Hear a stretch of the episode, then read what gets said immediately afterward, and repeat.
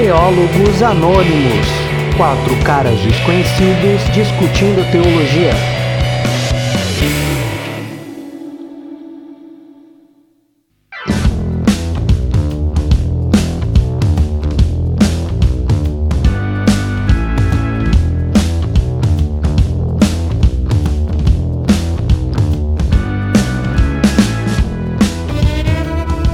Isso aí, galera. Estamos começando aqui um episódio um pouquinho diferente para começar uma série de quatro episódios que a gente pode chamar essa série de temas que a gente gosta. A gente vai conversar aqui de dois em dois sobre temas é, pontuais. Temas. Hoje a gente está aqui com o Gersinho Murakami. Você já conhece o Gerson. E o tema que o Gerson curte aí dar aulas e explicar e dar palestrinha é interpretação bíblica. A gente vai fazer um episódio com o tema que o Gustavo gosta, com o tema que eu gosto, com o tema que o Gregory gosta. Assim você vai conhecendo também os quatro teólogos anônimos e tem um pouquinho mais de conhecimento e entretenimento, que a ideia é essa desse podcast Teólogos Anônimos. Vou pedir para você já deixar seu like aí no YouTube, deixar seu comentário, deixa o dislike também se você achar que que é ruim. Deixa uma sugestão também nos comentários, manda lá alguma coisa no nosso Instagram, arroba Teólogos Anônimos. E é isso aí, essas são as nossas redes sociais, YouTube, Instagram, tem o Facebook também, Teólogos Anônimos, é só procurar a gente lá. Estamos aqui com o Gersinho Murakami. Gersinho, eu queria pedir para você, eu não sei se a gente já fez isso, mas fala mais um pouco de você aí.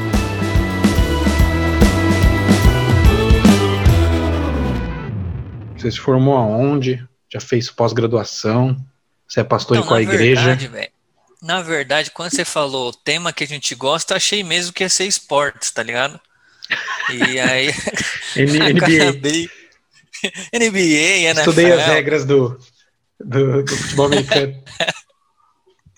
E eu tava bem preparado para isso. Agora tu falou que é interpretação, né? A gente se enrola aqui, a gente inventa aqui umas coisas, até porque hoje em dia todo mundo inventa um monte de coisa, né? É só Não, fingir que sabe o que tá falando. Não, é só você falar e, e- e citar o C.S. Lewis no final e falar que Exatamente, aprendeu. que- Aqui, Ou eu melhor. pensei que o meu episódio poderia ser sobre C.S. Lewis, mas eu falei, não, o Gersinho vai encher o saco, vou falar sobre outra coisa. Não, pode, pode fazer então. do- eu vou citar o Bonhoeffer, aqui vai ficar. Todo mundo vai achar que eu sou topper aqui. O, o- só tirando um sarro do- dos caras mesmo. Não, eu sou pastor batista, né? Hoje eu sou pastor auxiliar numa igreja aqui no centro, né? Perto da Santa Cecília, ali em Gianópolis, a Igreja Batista da Família em Gianópolis. Já estou lá há três anos, quatro anos eu acho né? E já três anos como pastor. É, trabalho mais com os jovens e com o ensino, né? E, e, e lá é uma benção. A igreja que tem, tem me, me ajudado muito a crescer, é, não só crescer como pastor, mas crescer como cristão, como, como um filho de Deus. E tenho aprendido muito lá. É uma igreja muito carinhosa, é uma igreja muito acolhedora, né? E foi um presente de Deus para quem conhece minha trajetória, um presente de Deus eu ter chegado lá e ter conseguido é, servir e participar dos cultos lá. Eu sou formado Betel brasileiro, né, um, um seminário já tradicional aqui no Brasil. Me formei no Betel aqui de São Paulo, né, um bacharel em teologia com ênfase em missiologia e fiz a pós-graduação da Teológica Batista, né, de exposição e ensino da Bíblia, das Escrituras, e, e dou aula de teologia aí, dou aula algumas matérias básicas, né, introdução do Antigo, introdução do Novo, né, e dou aula também de interpretação bíblica, né, inclusive no Betel, na extensão lá do Grajaú, nós teremos aula de hermenêutica nesse semestre. Estarei com eles via Google Meet. Mas é isso, basicamente é isso, né? Curto um rock and roll, Gosto muito de esportes, heavy metal também. E quem quiser mandar uma mensagem sobre bandas de rock e heavy metal pode mandar. E sobre esportes americanos também. Show de bola. Mano, então vamos, vamos conversar um pouquinho aqui. Cara, por que, que você gosta? Por que, que você acha que, que te interessou mais esse tema, a interpretação bíblica? Porque mesmo nos nossos episódios, quando a gente conversa, geralmente as tuas, os teus, quando você pontua alguma coisa, geralmente é relacionado à interpretação. Na a interpretação de tal texto é equivocada e tal. Por que, que você gosta? Ou por que, que você acha que é necessário a gente tratar desse tema? Não, antes de tudo, cara, a, a interpretação bíblica, ela é de fato, de todas as matérias do seminário, a mais importante. Ah, você, você fala isso porque você tá é bairrista, tá jogando, tá puxando saco pro seu time e tudo mais. Não, de fato, todas as matérias são extremamente importantes, mas na hermenêutica você vai juntar todo esse conteúdo de todas as outras matérias e aplicá-las tudo no mesmo texto, para então, de fato, é, entender qual foi a intenção real do autor. Né? E, então, a hermenêutica, de fato, é não só uma matéria muito complexa, que dá muito trabalho, mas que, é, na minha opinião, é super importante, dentre outras matérias, né, dentre outras ciências que ajudam na interpretação. A interpretação é mais importante porque, de fato, você tem que. É, trabalhar antes de tudo com todas as outras matérias, saber lidar com elas, pelo menos o mínimo possível ah, para conseguir extrair a, as informações corretas, e a partir daí é, saber de fato o que o autor queria dizer para o seu público-alvo, né? Porque se você não chega a, a, a isso, a este ponto, você não adianta não adiantou nada todo o trabalho. Não adianta você ser um bom tradutor das línguas originais, fazer uma, uma, uma boa tradução, não adianta você ser um, uh, um bom pregador se de fato você não está pregando uh, o que as escrituras dizem, não adianta você ser um bom conselheiro como pastor, como uh, ou um bom discipulador, se de fato aquilo que você leu do texto é ou não é o, o que o autor quis passar, a mensagem que Deus quis transmitir através daquele trecho, ou daquele texto, ou daquele livro, se você não estiver fielmente traduzindo aquela mensagem, não importa se as outras coisas você faz bem, porque você vai falhar. Você tem que transmitir a mensagem correta, e a interpretação bíblica, a hermenêutica, como nós chamamos, é o que vai te levar a isso. Isso é a tarefa a final do, do teólogo, né? Transmitir as é, escrituras. É a tarefa final a tarefa final é expor, seja num sermão ou seja num aconselhamento, ou até numa música, né? Uh, nós vamos ter um capítulo sobre artes ou sobre louvor com o Gregory. Uh, até na mensagem da música, se é uma mensagem bíblica e cristã, ela tem que trazer uma verdade, que é a verdade de Deus, como dizia o Calvino, né?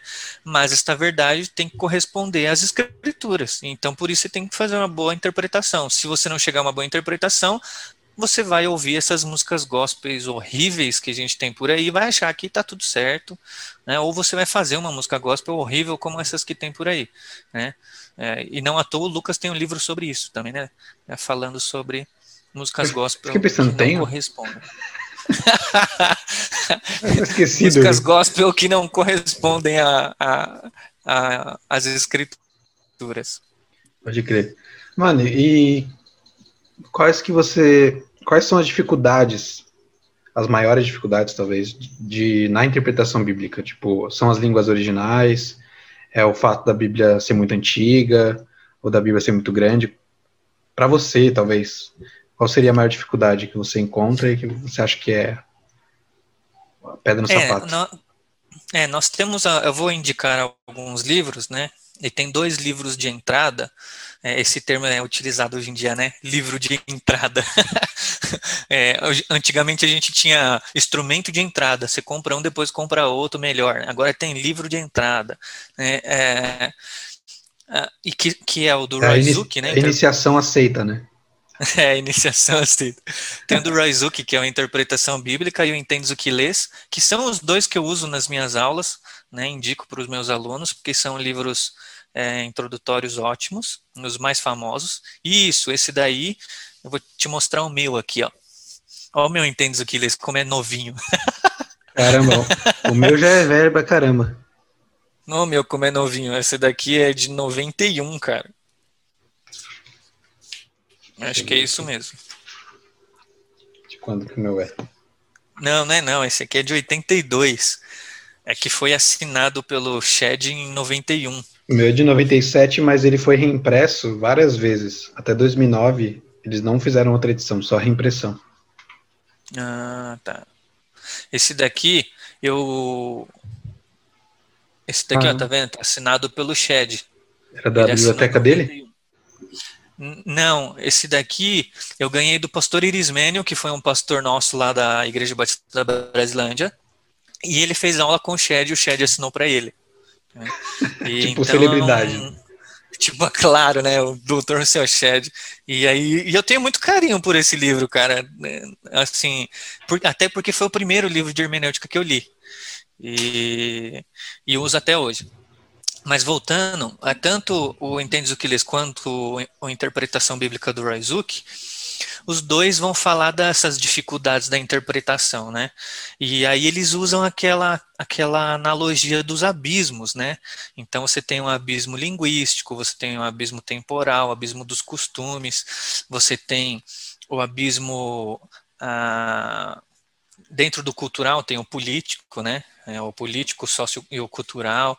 Ah, tem o, o, o da língua e o da escrita, que também são coisas diferentes. A língua é uma coisa e a escrita é outra. E a escrita, tanto do hebraico quanto do grego, já é diferente da nossa. Diferente, é, é, não é como estudar, por exemplo, o inglês hoje em dia, que é uma língua diferente, mas que os símbolos são os mesmos. O grego e o hebraico não, são símbolos diferentes. Então existem várias dificuldades. Uma das dificuldades citadas é também a dificuldade espiritual. Há um abismo espiritual entre nós e o autor final, que é Deus. Então, muitos teólogos, eu concordo com eles, inclusive Lutero falava sobre isso, dizem que, por mais que você seja um ótimo intérprete e consiga aplicar todas as ferramentas da, da, da hermenêutica, Existe um abismo espiritual, um distanciamento espiritual entre nós e Deus, que separam principalmente aqueles que não são salvos é, da aceitação do texto, da aceitação da verdade. Então, ele pode, de fato, gramaticalmente entender o texto, mas ele não aceita, ele não aplica, ele não é, o, o, recebe como verdade por causa deste abismo espiritual. Então nós temos imensas dificuldades. A, a dificuldade linguística, para quem para quem tem que fazer, né, para nós que trabalhamos com a Bíblia, que temos que fazer a tradução do grego e do hebraico, ela é enorme. Né? Não à toa, os seminários, é, os bons seminários, tá? não qualquer seminário, os bons seminários, eles gastam muito tempo, eles gastam muitas horas de, de, de curso com as línguas originais, porque é difícil, né? E é importante. Os seminários não tão bons, eles não vão dar muita, muito valor para isso. Eles preferem dar matérias mais é, é, mais de humanas, né? Eles acham que resolve a, falta da compreensão do texto da introdução à psicologia, que o cara nem aprende psicologia de direito e também não aprende a interpretar o texto. Mas esse é só um detalhe. o, Eu sei como é, mas o, fique em off. é só um detalhe. É, o que eu estou querendo uh, frisar aqui é que, de fato, nós precisamos gastar tempo com o texto bíblico, né? Então, isso com tradução, é, com materiais sobre o contexto, todos esses contexto histórico, político, religioso da, das épocas, né? A, a, a, cultura dos povos. Então, assim, é um trabalho exaustivo mesmo, é um trabalho é, árduo, cansativo, extenso e, e que deve ser feito com paciência diferente e nasce também aquela nasce também aquela pergunta, né? Ah, então, já que a Bíblia é um documento de difícil interpretação, é um documento para os eruditos? Não, também não. Né? A gente tem que lembrar que a Bíblia é um documento do povo para o povo. Foi, o, foi, foi os autores, apesar de todos eles, é, ou melhor, todos não, que senão é, eu vou eu vou pecar aqui, mas a sua grande maioria, mais de 90% dos autores, eram eruditos da sua época. Até porque na época não existia escola pública, não existia a, a, faculdade, não existia nada. A educação no Antigo Testamento era a, a, a educação familiar, em que os, os familiares passavam é, para os seus filhos, e já ali no, no, Israel tardio, a gente vê alguns autores que participaram da corte, né? A gente vê é, autores que, que trabalharam para a corte, seja ela qual for, seja a corte de Israel, ou a corte babilônica, ou a corte de qualquer outro país no, naquele momento, eles eram eruditos, eles tinham capacidade de produção, mas eles escreveram para o povo, e eles faziam parte do povo. E a Bíblia a gente tem que entender como um documento simples. É claro que a gente vai ter algumas dificuldades, mas pela, pelo distanciamento do tempo mesmo, pelo distanciamento de cultura, de língua e tudo mais, mas que ah, não, é um, não é um documento exclusivo para os eruditos ou para os teólogos. Nunca foi, nunca será. É um documento, é um livro do povo para o povo, feito do povo para o povo é, e guiado por Deus para que o povo. É, é interessante que Deus guiou na produção e guia na interpretação também, o que nós chamamos de revelação e iluminação, que são dois movimentos diferentes, mas os dois é, espirituais e que provêm de Deus.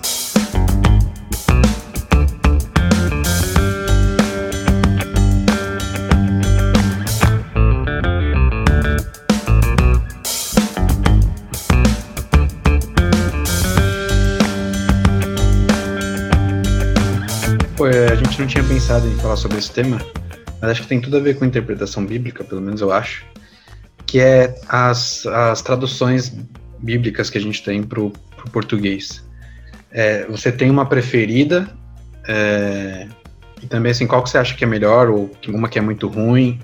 Eu tenho percebido que, no geral, os, os, os estudiosos têm tem sido mais a menos com as críticas, no sentido de eles enxergam que hoje a maioria das traduções são boas e tem seus pontos positivos e negativos. É, você tem a mesma visão? Como é que você pensa sobre isso? Eu tenho a mesma visão com algumas exceções. Eu acho que assim, no geral, eu acredito que a melhor tradução bíblica é aquela que te traz maior facilidade na compreensão do texto. Porque muito se discutia há, há, um tempo atrás, pelo menos quando eu entrei no seminário em 2010, já faz tempo, muito se discutia se a NVI era, era tão boa quanto a corrigida e revista e, e, tudo mais, aí ficava aquela discussão. São dois trabalhos diferentes com, com, com, com especialistas, de grupos de especialistas diferentes, mas as duas são ótimas. Então, assim, você pode ficar tanto com uma quanto com a outra. Você não perde nada da doutrina nessas traduções. Você não, você não coloca a doutrina em xeque, você não cria uma grande heresia né, por causa da tradução. É muito pelo contrário. É, todas elas ajudam muito. A, a minha dificuldade é você ter uma Bíblia como a mensagem ou a Bíblia viva, que já não são traduções que nós chamamos é, muito fiéis ou muito literais. Tá? Então, essas duas eu tenho um certo problema, eu não aconselho tê-las somente. Quando eu falo não aconselho tê-las somente, você pode ter na sua casa, mas tenha uma NVI, tenha uma, uma revista atualizada, tenha essas mais tradicionais. Mas você pode ter também não ter só uma Bíblia mensagem. Tá? Então, essa é uma, essa é uma dica. Uma outra dica é, ah, eu gosto da corrigida fiel. Né? A galera fala, porque eu acho que ela é mais fiel. É, só que assim, você pega uma Bíblia como a Corrigida Fiel ou a própria Bíblia de Jerusalém, a linguagem não é tão simples. Por mais que a, a tradução busque ser muito fiel, a, a linguagem não é simples, então não adianta você ter uma, uma Bíblia desse jeito na sua casa e não ter outra que te ajude na compreensão, porque você acaba lendo a Bíblia, acaba tendo, é, se encontrando com termos que não faz parte do seu vocabulário, aí você vai ao, ao dicionário, ao léxico, aí você vai para a internet, aí você vai para os quatro cantos do mundo e continua não entendendo se você tem uma Bíblia de um português que não é o seu tá? É isso que eu estou querendo dizer. Então, assim, a, todas são boas, porque todas fazem parte de um grande trabalho de tradução. Não, não, foi, não foi um cara que sentou em casa e falou assim: ah, eu acho que é isso aqui. Não, todas são, inclusive as novas. A NVT é um trabalho ótimo, a, a, que é uma, uma Bíblia da Mundo Cristão que entrou pouco tempo no mercado, também é ótimo. E eu acho que vale a pena você ter, é, usar no seu dia a dia, primeiro, aquela que você compreende, que você consegue entender o texto, né? E segundo, ter mais de uma.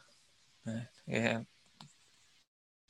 ter no mínimo três versões. Aí você pode falar assim, ah, mas eu vou gastar dinheiro, tal, não sei o que lá. Não, tenha uma aí na sua casa, uma NVI, uma, uma corrige, é, uma, uma corrigida e atualizada, tem uma NVT, mas aí você tem na internet acesso a outras traduções e faça as comparações. É, isso é a coisa mais saudável a se fazer. O pessoal às vezes não entende que todas essas grandes versões da Bíblia, né?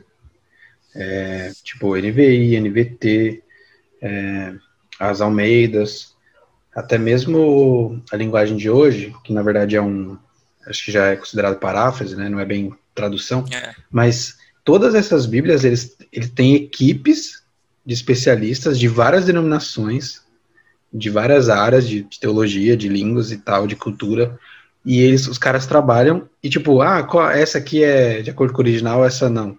Primeiro que a gente não é. tem acesso aos originais, né? Todas são cópias dos originais, apesar da confiabilidade é. do, do, dos documentos serem excepcionais. Mas assim, todos eles têm acesso aos mesmos documentos, às vezes uns preferem outros documentos e tal, mas sempre é um trabalho muito bem feito, de anos, de revisão, revisto. Então, assim, cara, não tem essa de menosprezar nem mesmo a linguagem de hoje. Tem, tem cara que gosta de pagar de, de, de cultural e. Ah, não, linguagem de hoje não. São trabalhos muito bem feitos. Agora, a mensagem Sim. já é o trabalho de um cara só, né? É. Daí já tem esse. Pode, você pode ter, legal, mas como, uma, como último recurso, uma última alternativa, uma coisa sei lá, para te ajudar, mas não pode ser a primeira opção. Né? É, é, essa é a mesma resposta que eu dou quando me perguntam sobre comentários bíblicos, né, cara? Tem, tem muita gente que entra no seminário ou que já começa a pregar na igreja antes de fazer o curso teológico, né? E aí eles perguntam sobre os comentários, qual é o melhor e tudo mais, qual é o mais confiável. A grande questão é: não existe o melhor ou mais confiável para quem não é teólogo, porque simplesmente você vai ler e acreditar em tudo que está lá e, e, tomar a opinião do cara, claro, de todo o trabalho dele, é como verdade única. Uh, e não se faz isso em lugar algum, nem com a Bíblia e nem qualquer outra ciência. Né? Você, não, você não pode ler de uma só fonte e achar que aquilo é, é, é a última verdade. Não. É, comentar, é, nós temos dois problemas com comentário. Primeiro, o comentário deixa o teólogo preguiçoso. O, o teólogo não faz esforço algum sobre o texto a não ser ler o comentário e pregar o que o comentário, o que o comentarista já já estudou. E a partir disso você fica refém do comentarista. Então, se ele cometer um grande erro, você comete um grande erro sem saber. Então, de fato, você tem que, antes de tudo, aprender sobre teologia, produzir teologia, interpretar o texto e depois consultar os comentários, não só um, mas vários, para que a sua ideia bata de frente com a ideia já já ali documentada, né? E até para você, claro, você não copia o cara, mas você pode beber dele e você pode também perceber que aquilo que você já interpretou pode ser uma maluquice, porque está muito diferente de todo mundo, né? Então, assim, é, você tem que saber usar, saber usar o material. Legal, né? Quando você já fez o seu trabalho e você chega no comentário, deixa eu ver. Ah, esse cara tá viajando, né? Isso aqui não. Ainda mais aqueles comentários antigos, né? Que já teve, sei é. lá, é, várias, várias evoluções assim no, no estudo, às vezes, do, da língua e tal, e mudou muita coisa, às vezes, né? E daí você fala, não, esse cara tá viajando. Cara, eu lembro, eu lembro um trabalho que eu fiz é, da exegese de Timóteo, e aí eu li um comentário do Carson, né, do, do Novo Testamento, e, e, tipo assim, eu já tinha gastado dezenas de horas no, na pesquisa, e aí eu fui ler o, o comentário do Carson, e aí eu falei assim, nossa, mano, mas tá muito diferente o que eu tô pensando do que ele tá falando aqui, né? Aí fui falar com meu professor de grego e tal. Aí falou assim: é, de fato você traduziu um trecho errado. Né? E, e isso muda todo o sentido do texto. Você estava indo para outro caminho por causa de uma tradução de duas palavrinhas erradas. Né? E, e questão de coisa de tempo verbal, assim, sabe? Então você já toma todo o caminho errado, e aí a gente tem que entender que os coment... a gente não pode ficar à mercê do comentarista, mas é interessantíssimo quando você terminar o seu terminal, estiver no meio, ou estiver terminando, você consultar os caras que já são consolidados, né? Os caras que já são referência no assunto, como é o Carson, para você perceber que você não está inventando a roda, né? Porque quando a gente começa a pregar, a gente às vezes tem esse sentimento de que, mano, eu descobri um bagulho que ninguém sabia. Eu imitar. falo isso para os meus alunos. Eu falo isso para os meus alunos. Eu falo, ó, quando você tem, tem essa impressão de que você descobriu algo que ninguém descobriu em dois mil anos de, de muito trabalho sobre este mesmo texto, significa que você está indo para o caminho errado. Então, por favor, reveja. É, e, e a gente comete esse erro, é natural. A gente tem essa ansiedade de, de querer mostrar que nós conseguimos chegar em um lugar que ninguém chegou, quando de fato é muito difícil. Não que isso é impossível, tá? Mas que é muito difícil que isso aconteça. Nós temos aí dois mil anos de produção, né? De caras ótimos que deram as suas vidas inteiras para isso. Eu fiquei pensando aqui no meio da tua história, pensei que você ia chegar no final e falar que o teu professor falou que o Carson estava errado. ia, ser, ia ser glorioso, né, o final.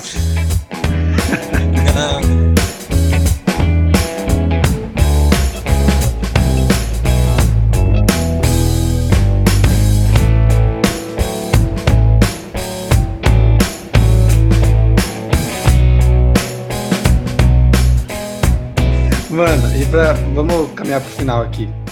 Você tem, sei lá, algumas dicas que você daria pro pessoal? Porque a maioria das pessoas que ouve a gente não é teólogo. Inclusive, entre nós quatro, temos dois que não são teólogos formados. Quais são as dicas que você daria de interpretação bíblica para alguém? Tipo, não só material, porque você vai, no final, você vai indicar livro, mas que dicas você daria até mesmo para de interpretação imediata do texto ali, do, da leitura que o cara pega a Bíblia só e, e, e lê? O que, que você diria?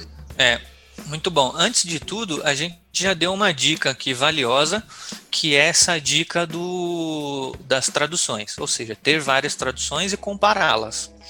Uma segunda dica, e que eu também tenho testemunho particular sobre isso, é o português. Cara, eu fiz um, um eu estudei em escola pública a vida inteira é, não só por isso, mas também pelo meu relaxo, eu tive uma formação muito ruim, né, da, da do, no colégio, e o meu português sempre foi muito ruim também, muito fraco. Então, quando eu entrei no seminário, o meu seminário, o seminário que eu fiz, o Betel Brasileiro, tinha dois semestres, um ano inteiro de português. E isso fez muita diferença. Né? Eu lembro até hoje, a professora pediu para a gente comprar a gramática do Bechara, não sei se é assim que se diz o nome dele. É, quem é da, de português vai saber melhor, e é, que é uma das gramáticas mais famosas aí da, da, da nossa língua. E eu comprei e me dediquei no português, porque isso faz muita diferença. Para quem não tem a, a, acesso às línguas originais, você tem que aprender o português para para entender o texto em português, tá? E isso, então, assim, faça aulinhas, compre gramáticas já, já consolidadas aí no, no, no mercado, que, que possa te ajudar. Tenha esta humildade de perceber que nós temos dificuldade de entender o português, tá? Isso faz a nossa língua, ela não é uma língua simples, né? Ela é muito muito muito complexa, tem regras uh, gramaticais que às vezes não tem. Eu lembro que eu, a gente fazia algumas perguntas sobre gramáticas para a professora, ela falava: "É regra, é regra gramatical, a gente só tem que obedecer. Não tem muita muita coisa para explicar. É claro, quase tudo tem, mas algumas coisas não. Né? E, e, então, assim, eu tive e ainda tenho que estudar português. Eu tenho muitas dificuldades com a, com a minha própria língua. Ah, até porque, para estudar o grego e o hebraico, para quem entra no seminário, se você não tiver um bom português, você vai ter extremas dificuldades né, o que foi o meu caso. Então eu tive que aprender um pouco mais do português. Então essa é uma dica valiosa. Parece que não, é quando eu falo para quem é brasileiro fala português desde que nasceu, estuda português, parece que não é valioso, mas é. Esta é uma dica valiosa. Estude português e tenha várias versões da Bíblia para que você possa compará-las. Uma outra dica, é, essa é uma dica também que é, que é, é de uma é de uma dificuldade muito grande, é, o que nós chamamos de neutralidade, né? Então, que se você se achegar ao texto desconsiderando todas as suas influências, cara, isso é muito difícil, né? O Lucas vai falar sobre cosmovisão e ele vai falar um, pouco sobre isso. É, você tem a, a, sua construção como ser e tem também a sua construção intelectual. E você se achega a qualquer tipo de material ou informação já com esta bagagem. Mas, para que você tenha uma boa interpretação do texto e aplique as ferramentas de maneira honesta, você tem que também lutar contra tudo isso que você. É, todo, todo esse, todos esses pressupostos que você é, já tem formado. Né? Então você tem que olhar o texto pelo texto e não o texto a partir daquilo que você quer ou que você espera que ele é, te diga. Essa, essa, talvez seja a, a, a, mais difícil de todas as tarefas. Né? Você se achegar ao texto é, com, buscando esta neutralidade, esta, ser, essa isenção, vamos dizer assim, é, do posicionamento final. Não estou falando que você vai conseguir, mas que você tem que buscar com todas as forças, tá? Então, é, tem que ser, tem que ser honesto nessa questão. É, e uma última é, é ler, gostar de ler. Uh, não só ler a Bíblia, mas ler teólogos, ler comentaristas, ler livros sobre diversos assuntos, de, de, e, e um detalhe: leia é, livros de homens que gostam da Bíblia. Tá? Isso C.S. é Lewis. importante. O C.S. Lewis, o Bonhoeffer. leia, leia livros de homens que, se você está preocupado em interpretar a Bíblia, leia livros de homens que interpretam a Bíblia, que falam sobre a Bíblia. Conheça os pontos de vistas deles, que são diversos, não existe um, um, um único, assim, ah, não, só vou ler sobre material reformado. Não, existem vários. Eu acredito que os reformados é, são melhores, mas essa é uma opinião particular. E, mas para eu chegar a, a, acreditar, a acreditar que os reformados é, são melhores intérpretes, eu li também os que não eram é, reformados, os que não eram de teologia reformada. Então faça esse exercício. Leia. Uh, leia livros de homens que falam sobre a Bíblia, sobre a interpretação da Bíblia. Isso vai te ajudar também a, a ter ferramentas, a, a, expandir o seu, o seu, a sua mente sobre o, o, que o, o que a Bíblia está falando e tudo mais. Eu, eu daria uma dica também. Se você tem uma caixinha de promessa na sua casa, joga fora. Só quem é das antigas lembra, né? Aquela caixinha ah, isso de faz versículo. Tempo, é. é o biscoito da sorte gospel, né? É, o biscoito, verdade, essa é uma boa ilustração. É o biscoito da sorte gospel. Vou ver aqui qual é o versículo do dia para minha vida. Mano, então indica aí, você já falou da, das literaturas, para terminar, indica aí, não sei, um ou dois livros. Indica, ah, um tipo, ou dois? Ah, você quer indicar uma, uma lista? Não, é que eu, eu tenho alguns aqui em casa. Então Esses mostra aqui. aí. Putz, tem uns 10 aí. Escolhe um, então, pode falar todos aí, mas indica um principal esses, aí. Estes dois, o Entendes o que lês e o Interpretação Bíblica do Roy Zuck, são livros de entrada, como, como eu falei no início. Uh, tem um livrinho muito interessante, que é esse aqui do, do Carson, Os Perigos da Interpretação Bíblica. É interessante, é um livreto, você pode ler aí em um dia. Tem outros aqui, tem vários, mas uh, por fim eu quero indicar estes dois que são dois livros mais completos, né, que são mais profundos, que tratam é, de maneira mais profunda e mais ampla também a interpretação bíblica. Primeiro, o convite à interpretação bíblica, a tríade hermenêutica histórica, é, História, Literatura e Teologia, do Kostenberg e do Patterson.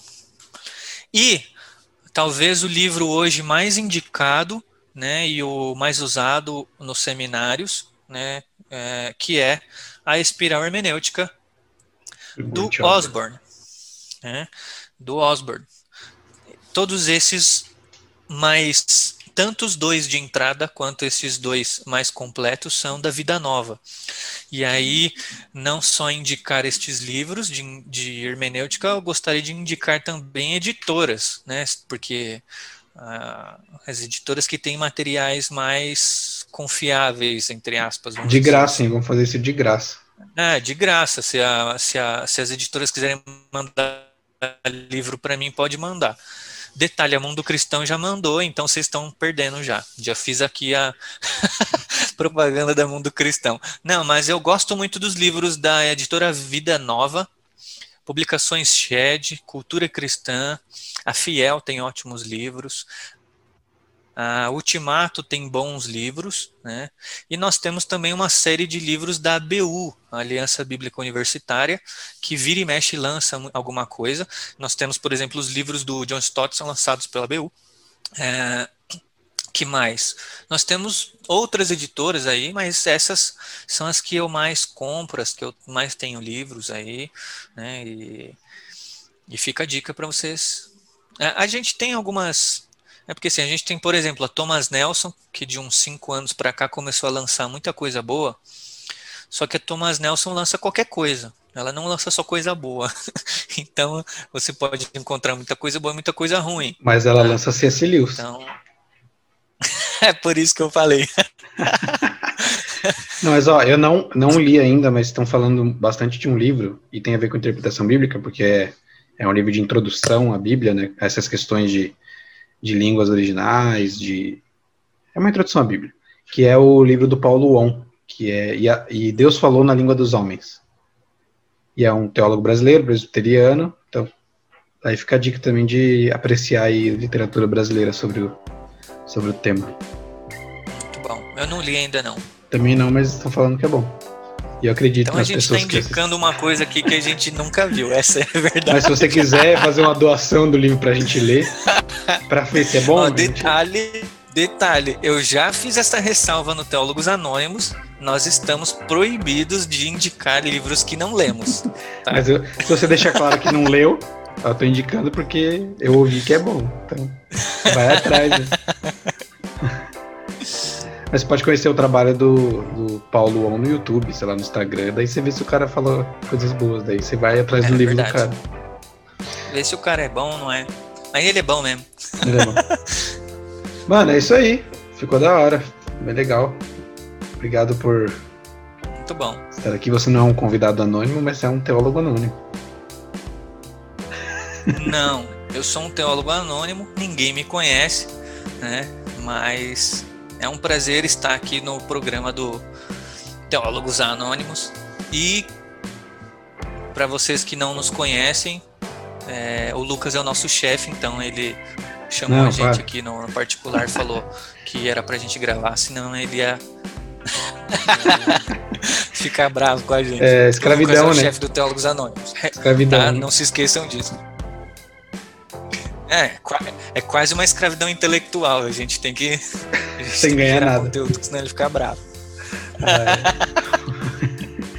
Galera, obrigado por ter ouvido. Segue a gente lá no Instagram, arroba Teólogos Anônimos. Assina o feed aí dos podcasts.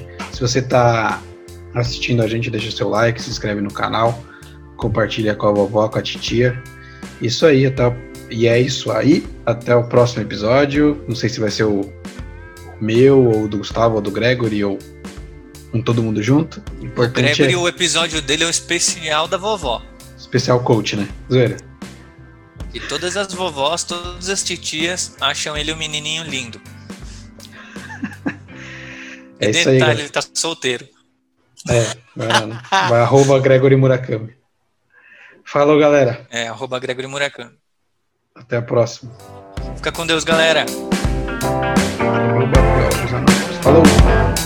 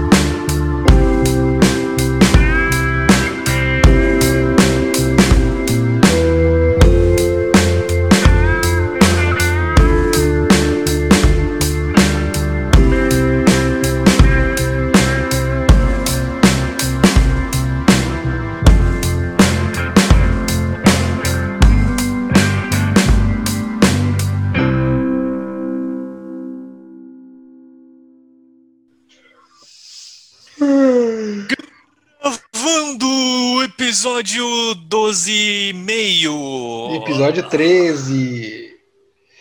É isso Não, aí. 13 é do capeta. Não, episódio 13, pô. Fica de boa. Ninguém vai te associar ao PT só porque teu episódio é o número 13.